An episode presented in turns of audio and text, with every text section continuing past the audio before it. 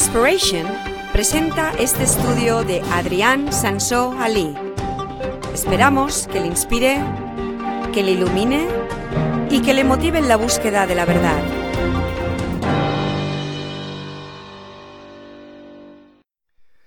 Tengo un tema hoy para dar que es un tema muy polémico en la sociedad de hoy. Es un mal enorme en nuestra sociedad.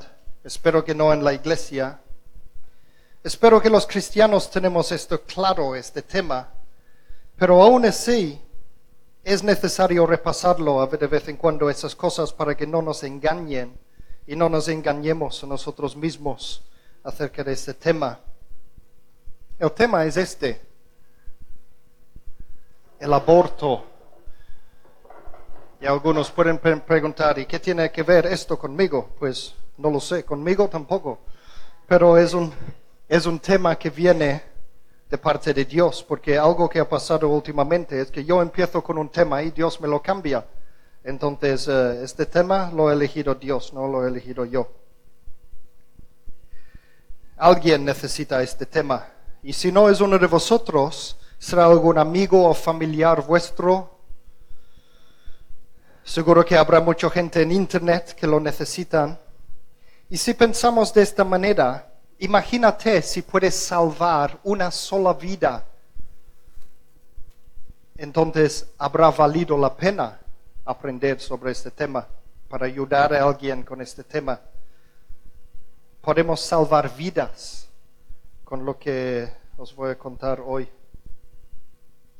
Y no estaré mirando un poco, no es para, para que nadie se piense mal si han tenido un aborto en el pasado o algo así. No estamos hoy para mirar atrás, estamos hoy para mirar delante. Es para que podamos ayudar a otras personas con este tema. Porque hoy día el aborto es considerado completamente normal y aceptado por la sociedad. Yo conozco, y seguro vosotros también, yo conozco cantidad, pero cantidad de mujeres jóvenes que han tenido abortos. Y por mucho que los cristianos queremos cambiar la situación, los gobiernos no van a quitar esto del aborto legal. ¿Por qué?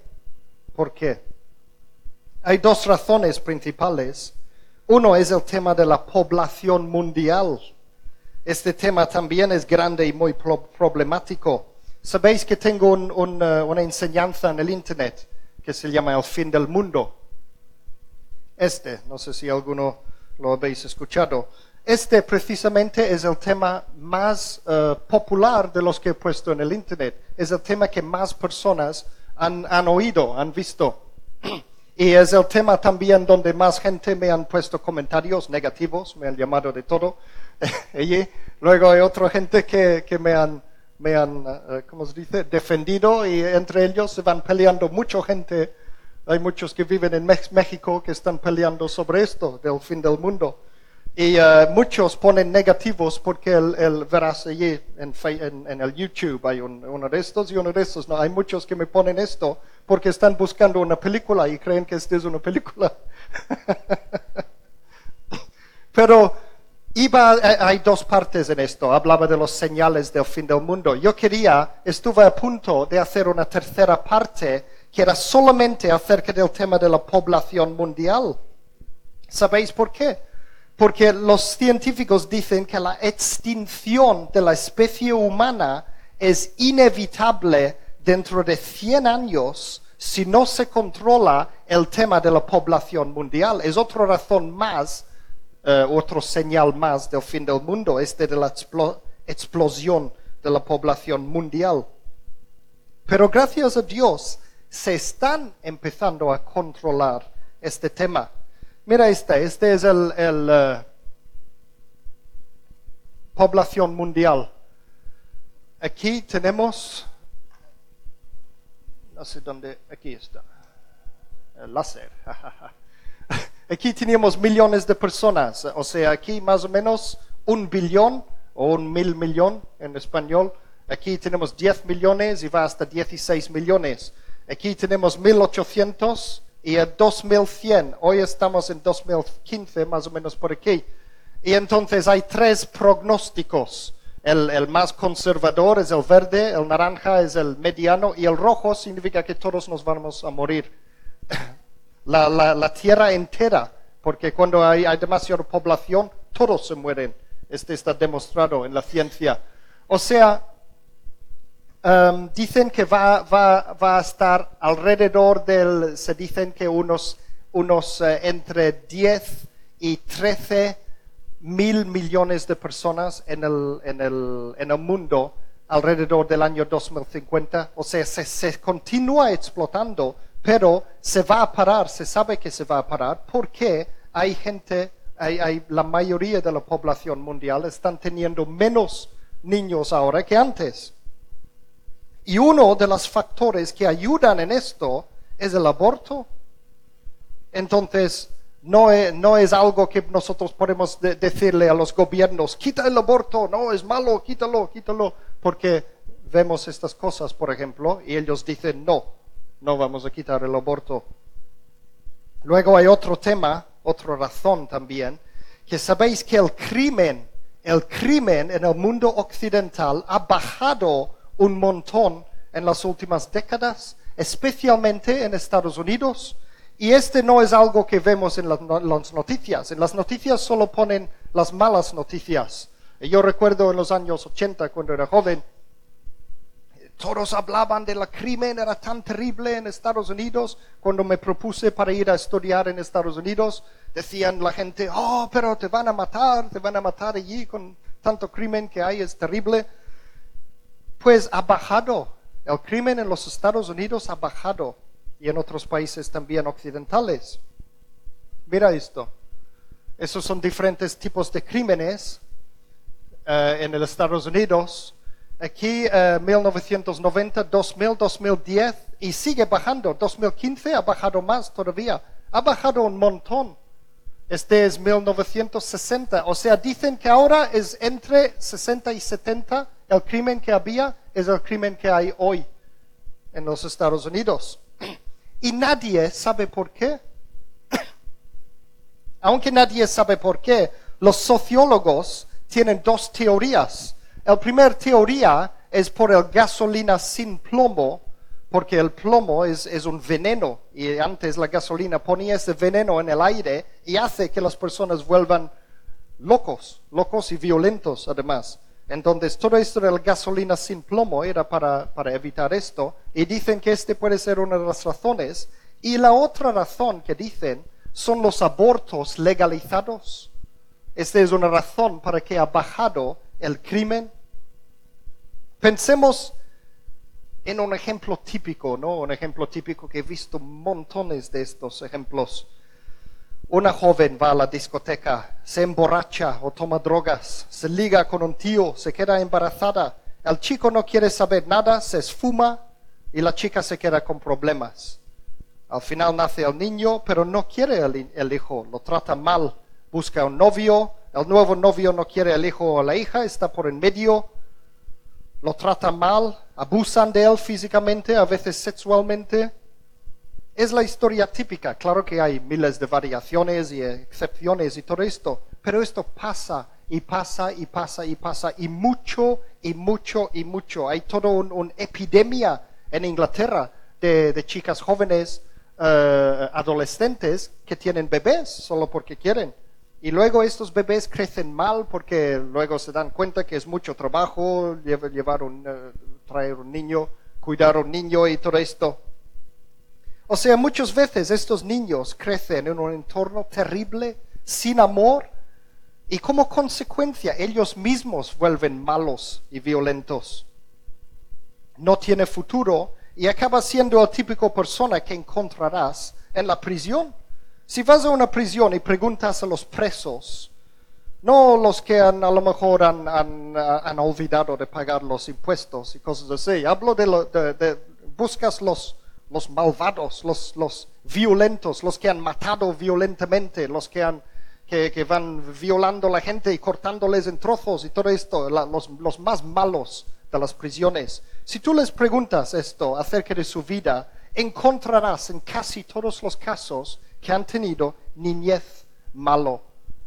Su niñez ha sido malo, los padres no los han querido, han, pa- pasaron por esto, por otro, por abusos y no sé, y, y todo esto, y salen mal, mal criados, podemos decir. Fueron niños no queridos. A veces he trabajado en los hoteles, siempre trabajo en los hoteles por las noches, pero muchas veces yo he visto padres terribles. Ya sé que están de vacaciones y quieren emborrachar y todo esto, pero la manera que he visto los niños dejados a un lado eh, es mal, está mal. Yo recuerdo una cosa que, que- me viene a la mente. Recuerdo un niño de cuatro años que lloraba y, y decía a su madre, no bebas más, por favor, mamá, no bebas más. Mientras que su madre borracha intentaba ligar conmigo. Y es, es gracioso, pero ver niños tratados mal rompe el corazón, rompe el corazón. Y la solución que esta sociedad ofrece es el aborto. Entonces esa sociedad ve en esto como una solución a los males de la sociedad. Y yo lo, lo puedo entender habiendo visto algunas de esas maldades. Yo lo entiendo. Y como consecuencia hay menos crimen, hay menos niños que crecen en circunstancias terribles. Pero mi pregunta es, ¿el aborto es la solución o no? ¿Es una solución viable, ética? Si alguien va a tener una mala vida, ¿la solución es matarle antes de que nazca? Si alguien te va a maltratar, maltratar, entonces a lo mejor conviene que yo te mato antes para que no te ocurra nada mal. Va- te va a pasar algo mal, pues te voy a matar y ya está, no te pasará nada más mal. Esa es la idea. No se puede arreglar el mal con otro mal peor. Acordaros de David, el rey David, en la Biblia. Él hizo el ad- adulterio y luego, para cubrirlo, hizo todavía un mal, mal peor. Luego mató al- al marido de esta mujer para intentar cubrir a su pecado. Y muchas veces, incluso mujeres cristianas hacen esto. El- el- hacen un mal, se quedan embarazadas, pecan y luego intentan cubrirlo por haciendo un pecado peor, que es el aborto. No se puede arreglar el mal con otro mal peor. Además, ¿cómo sabemos realmente si alguien va a tener una mala vida o no? Es verdad que sufrimos por lo mal que hacen nuestros padres. Este es un, ley, un ley eh, físico aquí en la tierra. Éxodo capítulo 20, versículo 5. Aquí estamos en medio de los famosos diez mandamientos. Y dice Dios en el versículo 5, la segunda parte, dice, yo el Señor tu Dios soy un Dios celoso. Cuando los padres son malvados y me odian, odian, yo castigo a sus hijos hasta la tercera y cuarta generación. Y nosotros podemos pensar, qué malo es Dios. ¿Por qué hace cosas semejantes? La palabra aquí en hebreo para castigar es también traducido a veces visitar o recordar. Es no es un castigo activo esto. Es algo que pasa automáticamente. Es una ley esto, pasa automáticamente. No es que Dios dice, mira, yo te voy a castigar porque tu, porque tu padre hizo esto. Si malgasto mi dinero, mis hijos pasarán hambre. Es automático. Si me emborracho, mis hijos sufrirán. Si me divorcio, mis hijos sufrirán. Así son las cosas, así funcionan las cosas en esta vida. Es en este sentido que dice Dios esto en el Antiguo Testamento. Pero la buena noticia es que no pagamos en términos espirituales por los pecados de nuestros padres. Para asegurar esto, os pongo otra escritura aquí en Ezequiel 18, versículo 20, que dice, todo el que peque merece la muerte, pero ningún hijo cargará con la culpa de su padre, ni ningún padre con la del hijo. Al justo se le pagará con justicia y al malvado se le pagará con maldad. Solo para que estéis eh, tranquilos en este tema, que no es Dios que va machacando los hijos. Los hijos sufren automáticamente por los pecados de sus padres. Sé que algunos de vosotros saben quién es. Sandy sabrá quién es este, este señor. ¿Hay alguien más que conoce a este señor? Dave Pelzer. Pelzer se escribe, pero Pelzer creo que se dice. Dave Pelzer. Este fue un niño maltratado, muy maltratado, muy, muy, muy, muy maltratado. Uno de los casos más exagerados de maltrato de niños fue él. Él ha escrito un libro que se llama El niño sin nombre, en inglés, A Child Called It. Si lees este libro, Sandy tiene este libro, lo tenemos en casa, pero en inglés. Si leéis este libro, os quedará el corazón roto y entenderéis por qué hay gente que dicen es mejor abortarles antes de que pasen cosas como pasó él. También escribió otro libro, El niño perdido.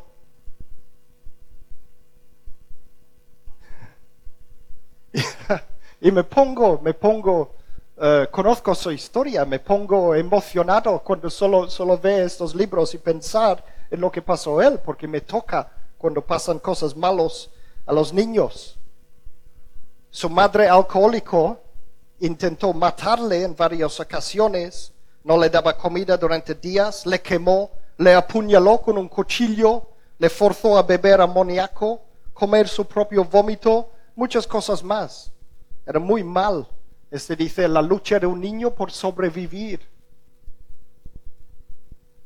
No se puede predecir el futuro.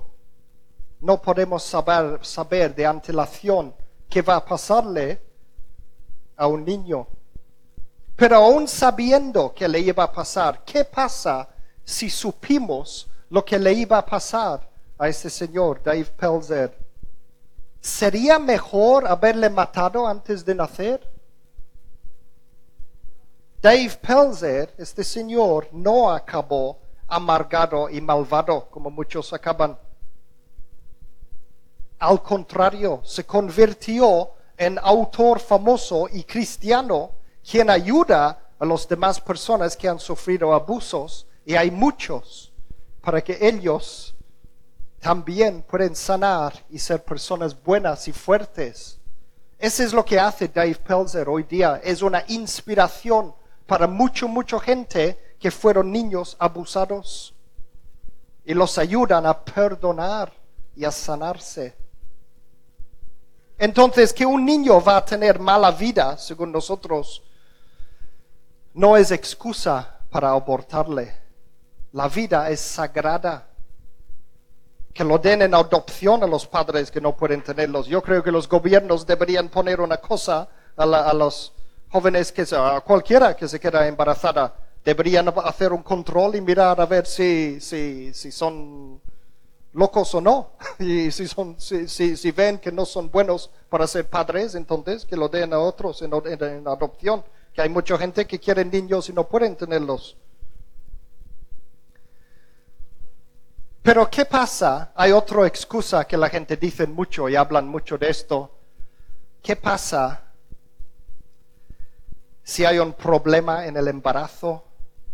¿Qué pasa si descubren que el niño es menos válido? ¿O tiene el síndrome de Down, por ejemplo? Yo mismo tuve mucho miedo a ver si salieran mal los hijos. Teníamos problemas en el, primer embarazo, en el tercer también. El segundo tuvimos, tuvimos él tuvo problemas después de nacer, como bebé tuvimos problemas con, con él. Pero los otros dos, durante el embarazo, estuvimos con mucho miedo a ver qué pasa, porque, porque había problemas con el embarazo. El niño no estaba creciendo y desarrollando como debía ser, según los doctores. Podrían haber salido mal ya con, la niña, que, era 10 años después de la segunda ya de, de, Cristian, o sea, o sea, vimos mucha tecnología nueva y todo esto, y hacían pruebas y todo esto, y nos dijeron que había un cierto porcentaje de posibilidad de que la niña saliese con síndrome de Down. Hoy día en los hospitales, si, si ellos hacen pruebas de estos y, se, y, se, y si pasa de un cierto porcentaje, entonces te ofrecen directamente abortarlos. Hay mucha gente que con, este porcentaje que tenía Alía de que iba a ser con síndrome de Down, que le hubieran abortado. Y piensa que estos son porcentajes de probabilidades, solamente perfectamente podría nacer bien, igualmente como la nuestra, gracias a Dios. Pero mucha gente, solo por saber esas cosas, hubieran abortado, uy, es posible que saldrá mal. En lugar que ponerse de rodillas y orar cada día como hicimos nosotros, dicen, oh, oh, no puedo cargar con esto, qué terrible, qué terrible para el niño que nazca mal. Yo pregunto, ¿es terrible para el niño o para los padres? Yo creo que los padres piensan más en ellos mismos. Es mejor, es peor para el niño morir que no vivir. Qué terrible es que sería para nosotros que tuvimos un hijo válido, no ellos, no tanto para el niño. Claro que hay problemas, pero es mejor vivir que no morir.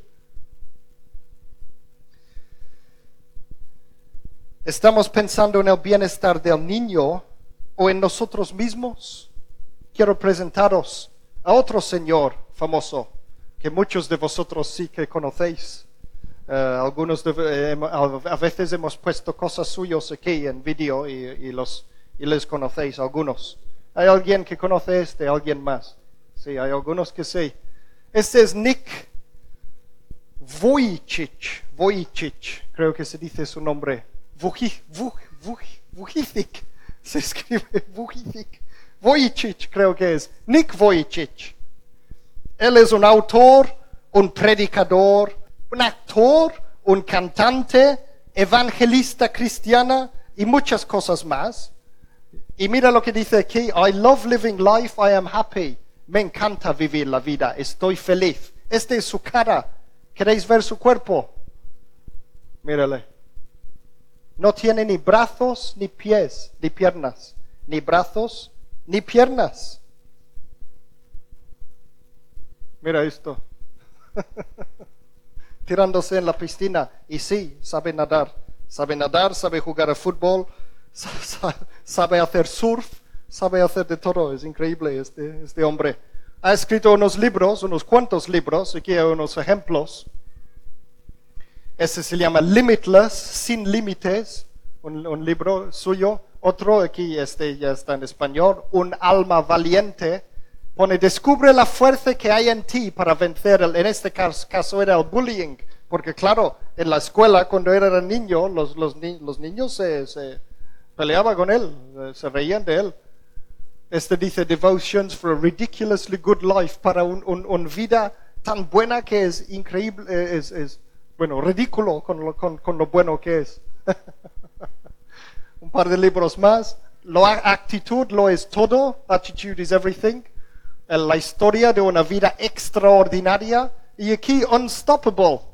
El increíble poder de la fe en acción. Y mira, está surfeando. si no lo veo, no lo creo. Nick Vujicic, o lo que sea que se llama, Nick, vamos a llamarle Nick. bueno, os pregunto una cosa, os pregunto una cosa. ¿Qué pasaría? ¿Qué pasaría si estás embarazada y los doctores descubren que tu bebé no tiene ni brazos ni piernas. Piénsalo, piénsalo. ¿Qué harías? Porque es muy fácil para los cristianos. Decimos, no, el aborto es malo, no queremos el aborto, en contra del aborto. Claro que somos en contra del aborto. Pero ¿qué pasaría si estuvieras en esa situación? Que descubren los doctores que tu hijo que va a nacer no tiene brazos ni piernas. ¿Qué harías? entonces se vuelve difícil la cosa. Nick Vujicic o lo que sea, Nick es una inspiración enorme para millones de personas. Es el héroe de millones de personas menos válidos, además. Uno que no tiene brazo o pierna y se queja de la vida y luego ven a él y lo que él ha hecho con su vida. Y ha salvado las almas de miles de personas en el sentido espiritual. Es predicador. Hemos escuchado una predicación suyo aquí un día. Sabéis que con la tecnología de hoy día en el mundo occidental, en los hospitales, ahora con las pruebas que hacen en los hospitales, con la manera de pensar de esa sociedad, a él le habrían abortado. A Nick le habrían asesinado antes de nacer. Sus propios padres ni siquiera le habrían dado la oportunidad de vivir. En su caso, no sabían hasta que nació, no sabían. Pero si hubieran sabido, entonces no existiría ya seguramente este hombre. Esto es lo triste, este es lo triste. El mundo habría perdido estas personas, personas como él o el otro. Sí, igual que el síndrome de Down. ¿Es mejor abortar si tu hijo tiene síndrome de Down? ¿Mejor para quién? Esa es la pregunta. Yo he conocido pocas personas con síndrome de Down en mi vida, pero muchas veces la, primera impresión que tengo de ellos son que están felices. Muchas veces son más felices que los demás. Entonces, ¿mejor para quién abortar? ¿Qué dice la Biblia al respecto? Pues la Biblia dice que vivir es bueno y morir es malo. Vivir es bueno, morir es malo. La paga del pecado es la muerte. Dios es el creador de la vida, el dador de la vida. Destruir la vida de un ser humano es un pecado. Quitar la vida a otro ser humano es pecado. Dios nos valora a nosotros los seres humanos, a cada, cada, cada uno de nosotros nos valora. Génesis 1, versículo 27. Y Dios creó al ser humano a su imagen, lo creó a imagen de Dios, hombre y mujer los creó. A imagen de Dios, esa es la diferencia entre nosotros y los animales. Juan 3, versículo 16 porque tanto amó Dios al mundo que dio a su Hijo unigénito, para que todo el que cree en Él no se pierda, sino que tenga vida eterna. Dios no quiere que nadie se pierda, lo dice en su palabra. Si abortamos un niño antes de nacer, incluso, entonces, ¿ya lo hemos tirado? Salmos 8, versículos 4 a 6. Salmos 8 a partir de la segunda parte del versículo 4. ¿Qué es el hombre para que pienses en él? ¿Qué es el ser humano para que lo tengas en cuenta? Pues lo hiciste poco menos que un Dios y lo coronaste de gloria y de honra, lo entronizaste sobre la obra de tus manos, todo lo sometiste a su dominio. Aquí en esta traducción pone Dios, otros ponen los ángeles, eh, esta es la nueva versión internacional, por cierto, la versión castellanizado, que es lo que uso normalmente. Pero fíjate, ¿qué es el hombre para que pienses en él? Para Dios somos válidos, se dice, valorosos, valiosos. Los niños, además, son una bendición del Señor. En los antiguos tiempos, la gente no valoraba a los hijos. Eran como nosotros, o sea, nosotros, un perro para nosotros es más de lo que era un niño en los antiguos tiempos. En la Biblia vemos algunos burradas, como la gente pasaba hambre y comían a sus hijos, porque pasaban hambre. Y nosotros no en esta sociedad no podemos pensar esto, no podemos imaginar esto. Antes morimos de hambre, cualquier persona normal moriría de hambre antes de comer a su propio hijo. Pero esa era la manera de pensar antiguamente. Los hijos eran como ganado, eran esclavos, eran lo que digo a mis hijos cuando no quieren obedecerme. Dale gracias a Dios que vives hoy en esta sociedad. Pero sin embargo, en aquellos tiempos antiguos, El salmista en Salmo 127, versículo 3, dijo lo siguiente, y fíjate, este es escrito en aquellos tiempos cuando la gente no valoraba los hijos. Decía, los hijos son una herencia del Señor, los frutos del vientre son una recompensa, dice. Y claro que sabemos que la Biblia dice no matar. Éxodo 20, otra vez en los diez mandamientos, versículo 13, dice no mates, no mates, no asesinas. No podemos matar a otra persona. Ese no es no mates de no matemáticas, que sé que hay, habrán algunos jóvenes que no les gustan las matemáticas, dirá el profesor. No mates, no mates, no. No está diciendo esto. No matamos, no tenemos que matar a nadie. Mateo 19, porque sabemos que las leyes cambiaron en el Nuevo Testamento, tenemos un nuevo eh, pacto en Jesucristo. Pues aquí, por supuesto, es lo mismo. Mateo 19, versículos 17 a 18. Jesús dice, si quieres entrar en la vida, obedece los mandamientos. ¿Cuáles? Preguntó el hombre. Contestó Jesús, no mates. Luego un par más también, pero no mates era lo primero que dijo. Y fijaos, aquí tenemos no mates si quieres entrar en la vida. ¿Ves? Vida y muerte. Si quieres entrar en la vida, no mates. ¿Quién se quedará fuera del reino de Dios? Según Apocalipsis 22, el final de la Biblia. Apocalipsis 22, versículo 15. Pero afuera del reino de Dios está hablando aquí, pero afuera se quedarán los perros, los que practican las artes mágicas, los que cometen inmoralidades sexuales, los asesinos, los asesinos, los idólatras y todos los que aman y practican la mentira. Hablando claro, el aborto es un asesinato de un ser humano inocente e indefenso.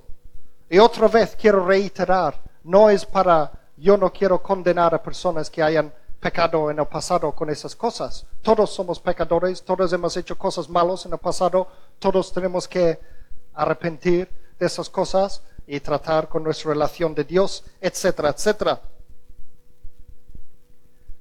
Pero eh, yo quiero que este quede claro para nosotros porque nosotros podemos ayudar a las personas con esta información. Podemos evitar que se maten más niños. El aborto es un asesinato de un ser humano inocente e indefenso. ¿Cómo podemos entonces los gobiernos y los políticos, cómo pueden dejar que pasen esas cosas?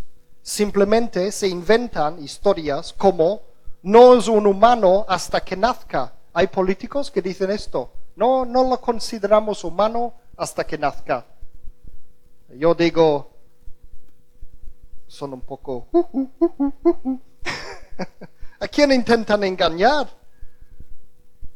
No es como, como la gente, la sociedad son, son tontos que les puedes decir burradas de estos. Los científicos te dirán, puedes ver en una enciclopedia qué es un ser humano, puedes mirarlo en el Wikipedia, puedes buscar qué es un ser humano, qué es un ser humano.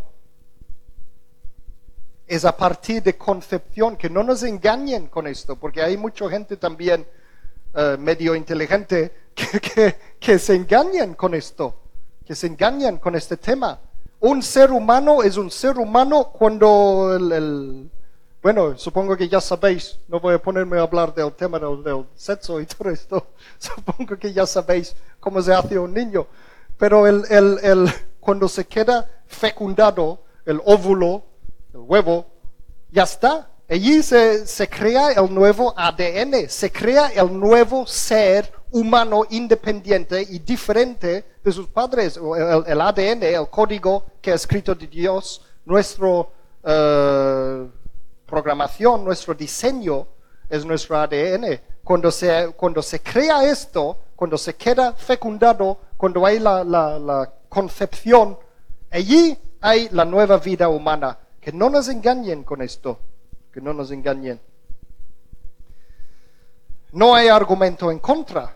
Ahora, algunos listos dicen que el espíritu o alma no entra en el humano hasta que nazca. Esta es una excusa que inventan por allí también. Y usan para esto un texto en la Biblia, Génesis 2, versículo 7, el aliento de la vida, la primera respiración. Mira Génesis 2, versículo 7. Y Dios el Señor formó al hombre del polvo de la tierra y sopló en su nariz hálito de vida. Y el hombre se convirtió en un ser viviente, como si no era hombre antes, pero no, se convirtió en ser viviente hasta que sopló en su nariz hálito de vida. Um, yo tomo esto muy poéticamente y tengo una enseñanza acerca que se llama Orígenes ahí en el Internet uh, acerca de creación o evolución. Y hablo de ese tema porque yo creo que Génesis 1 habla perfectamente de la evolución. Uh, es una larga historia, no voy a enrollarme con esto ahora, pero lo podéis escuchar en el Internet. Tanto hay dos posibilidades, que coges esto literalmente o coges esto figurativamente. Si coges figurativamente, no hay problema, es, figurativo. ¿no? Este no tiene que ver con si un bebé nuevo en la barriga es humano o no. Si coges esto literalmente, entonces está diciendo que ha hecho con el barro un ser humano como si fuera una estatua y luego sopló para que se convierte en un ser viviente. Esta es, no es la manera que Él luego hace sus hijos, de la misma manera. O sea, si tú tienes una estatua y quieres soplarle para que viva, esta es una cosa, pero nacer es otra historia. En este caso, el aborto no tiene nada que ver con esto, el tema del aborto, porque este es, es un caso diferente. Está creando una especie de estatua y lo da vida. Este no es no está hablando de nacer y luego se respira por primera vez y entonces tiene el, alma. Hay muchas investigaciones que podéis leer en el Internet también acerca de un bebé en, el, en la barriga de la madre. Puede soñar, puede soñar, tiene sueños incluso. Puede mover, puede, bueno, puede hacer de todo. Hay todo tipo de historias de esto, lo podéis ver en YouTube. Entonces, buenos argumentos hay muchos, pero verdad solo hay uno. A Dios no le engañamos. Podemos inventar historias de estos para intentar cubrir de que queremos matar a un niño, pero a Dios no le engañamos. Dios dice que es un ser humano antes de nacer.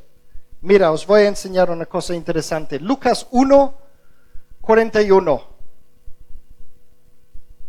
Aquí dice, este está hablando del Juan el Bautista en la barriga de su madre antes de nacer. Dice, tan pronto como Elizabeth oyó el saludo de María, la criatura saltó en su vientre. Es como si sabía, tenía ya el Espíritu Santo dentro, sabía. Y era antes de nacer y lo dice en la palabra de Dios. Ahora os enseño algo interesante. Mira, Lucas 18, versículo 15. Ese es el famoso bueno, mira, dice, también le llevaban niños pequeños a Jesús para que los tocara. Y allí vemos los discípulos que dicen, no, que, no molesten porque no tienen mucho respeto hacia los niños. Y Jesús dice, sí, que vengan hacia mí. Y venían los, los niños pequeñitos y los bebés, le traen los bebés para bendecirles. ¿Qué tiene que esto que ver con la otra escritura? Pues son dos pasajes distintos uno habla de un bebé antes de nacer, el otro habla de los bebés después de nacer. Es el mismo autor, los dos vienen de Lucas, y utilizan la misma palabra en griego, el brefos. Esta palabra brefos significa infante. Entonces es lástima para mí que pone la criatura saltó en su vientre, porque lo han traducido y está bien, no es que es una mala traducción, eh, lo, que hace la nueva versión internacional es que lo traducen a términos modernos. Hoy día lo llamaríamos la criatura que está dentro. Pero en el, en el griego original que sepamos que es la misma palabra, está hablando del bebé que había dentro, del bebé, del infante. Este, la palabra de Dios llama un ser humano no nacido, lo llama ya un bebé, un infante. Y mira Salmo 139, versículos 13 y 15. Dice, tú creaste mis entrañas Me formaste en el vientre de mi madre. Mis huesos no te fueron desconocidos cuando en lo más recóndito era yo formado, cuando en lo más profundo de la tierra era yo entretejido. Entonces está hablando también poéticamente en lo más profundo de la tierra. Está obviamente hablando de la barriga de su madre. Y dice que Dios le conoció. No Dios nos conoce cuando estamos todavía dentro de las barrigas de nuestras madres. Antes de que nazcamos, Dios nos conoce. Otra vez vemos esto en Salmos 22, versículo 10. Fui puesto a tu cuidado desde antes de nacer. Desde el vientre de mi madre, mi Dios eres tú. Gálatas 1, versículo 15. Aquí eh, Pablo está hablando. Dice, sin embargo, Dios me había apartado desde el vientre de mi madre y me llamó por su gracia. Entonces, que no nos engañen. Para Dios, un bebé es un bebé tanto antes de nacer como después. Es un ser humano válido, hecho en imagen de Dios antes o después. Es lo mismo, no hay diferencia. Y pensamos una cosa, Jesucristo prestó atención especial a los inocentes, a los indefensos y a los niños. Esto podemos, este salta a la vista cuando leemos los evangelios. No hay ningún niño más inocente e indefenso que un, que un bebé que no ha nacido todavía. Piensa en esto, como Dios los quiere, como Jesús los quiere. Y lo peor de todo es que los que más amenazan su existencia son sus propios padres, los que más deberíamos protegerlos. Isaías 5, versículo 20, hablando de esta, esta sociedad de hoy día, dice, hay de los que llaman a lo malo bueno y a lo bueno, a lo bueno malo, que tienen las tinieblas por luz y a la luz por tinieblas, que tienen lo amargo por dulce y lo dulce por amargo. Hoy día en la sociedad estamos viendo esto más que nunca. Todo está girando al revés. Lo que antes era malo ahora es bueno y al revés. Lo que la Biblia dice que es bueno, la gente dice que es malo y al revés. La Biblia nos deja instrucciones muy conocidos y muy claros. Lucas 6, versículo 36. Dice, sed compasivos así como vuestro Padre es compasivo. Lucas 10, 36 a 37. Voy siempre rápido con las escrituras porque si no estaré mucho tiempo. Lucas 10, versículo 36 a 37. Dice, ¿cuál de estos tres piensas que demostró ser el prójimo? Está hablando del, del buen samaritano aquí. Y pregunto esto Jesús. ¿Cuál piensas que demostró ser el prójimo del que cayó en manos los ladrones? El que se compadeció de él, contestó el experto en la ley. Anda entonces y haz tú lo mismo, concluyó Jesús. Tenemos que ser compadecientes, creo que se dice, compasivos. Mateo 7, versículo 12. Así que en todo tratado los demás tal y como queréis que ellos os traten a vosotros. De hecho, esto es la ley y los profetas. Está diciendo que toda la Biblia, el, mensaje de toda la Biblia es esto. Tenemos que ser compasivos con los demás, tratarles como queremos que nos traten. Y por supuesto Juan 15, versículo 17, aquí dice, este es mi mandamiento, que os améis unos a otros. Ahora quiero que pensemos un, un momento en esas cuatro escrituras. Os dais cuenta que el aborto es todo lo contrario a esos conceptos bíblicos, a esos mandamientos de Dios. Es todo lo contrario a la justicia, es destruir a los indefensos en lugar que rescatarles. Es todo lo contrario a lo que manda la Biblia hacer. Entonces hoy día los políticos hablan mucho en contra del racismo, de proteger a los marginados sociales, a los grupos minoritarios, hablan de derechos para los menos válidos, hablan de derechos para los gays, hablan de oportunidades de trabajo para las mujeres y otros y otros y otras cosas y mucho. Y muchas de esas cosas pueden ser buenos. Pero el segmento de la sociedad que es más descuidado olvidado y que no tienen ningún derecho son los no nacidos. ¿A que sí? Dios dice, y eso es muy importante recordar esto, es como un mensaje a la gente de hoy día, en el siglo XXI. Dios dice en Isaías 1, versículos 13 al 17, mira esto, dice, no me sigáis trayendo vanas ofrendas, el incienso es para mí una abominación, luna nueva, día de reposo, asambleas convocadas, no soporto que con vuestra adoración me ofendáis. Yo aborrezco vuestras lunas nuevas y festividades. Se han vuelto una carga para mí que estoy cansado de soportar.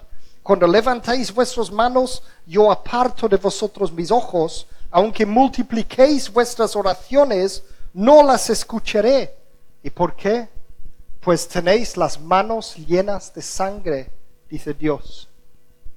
Por esto Lavaos, dice, limpiaos, apartad de mi vista vuestras obras malvadas, dejad de hacer el mal, aprended a hacer el bien, buscad la justicia y reprended al opresor. Y aquí finalmente dice, abogad por el huérfano y defended a la viuda. Porque la Biblia siempre habla de huérfanos y viudas. Huérfanos y viudas eran en, en tiempos bíblicos lo mismo que toda esa gente marginada que acabo de decir, los ejemplos. Entonces eran los huérfanos y los viudas, los que eran los indefensos, los oprimidos, los que no tenían nada, no había nada para ellos. Entonces la Biblia dice constantemente, Antiguo y Nuevo Testamento, una vez tras vez tras vez, lo mismo, abogar por el huérfano y defender a la viuda, traducirlo al siglo XXI ¿Quién son los más marginados que debemos de proteger? Los niños no nacidos, porque para Dios son niños igualmente. Entonces, que queda claro que el aborto no es una opción, no es una opción, es un pecado y de los peores según la Biblia. Si tú ya, como digo, si ya es pecado nuestro en el pasado, ya se ha quedado en el pasado. Aquí lo que nos interesa es el futuro. No podemos cambiar el pasado, pero podemos cambiar el futuro. Hay cosas que podemos hacer en el futuro para ayudar, ayudar a nuestros amigos y familiares, ayudar a la gente. Salvemos vidas. Tenemos que salvar la vida. Quizás estamos a tiempo de salvar una vida. Juan 10, 10 para terminar. Jesús dijo, yo he venido para que tengan vida y la tengan en abundancia. Que seamos como Jesús entonces. Ayudamos a las personas a que tengan vida y así seremos bendecidos con la vida eterna. Y ya está. Hay otro lado de la, de la historia de esto, que es el, el, que a veces, de vez en cuando me preguntan acerca de esas cosas, que es el tema de la contracepción y cosas así, porque estamos en una sociedad eh, con tradiciones católicos. Y ese es algo que me gustaría un día hablar de ese tema, ya que estamos con este tema. Y eh, a lo mejor un día pronto hablaré de ese tema también, porque es, hay que saber diferenciar entre una cosa y otra. Bueno, ya está.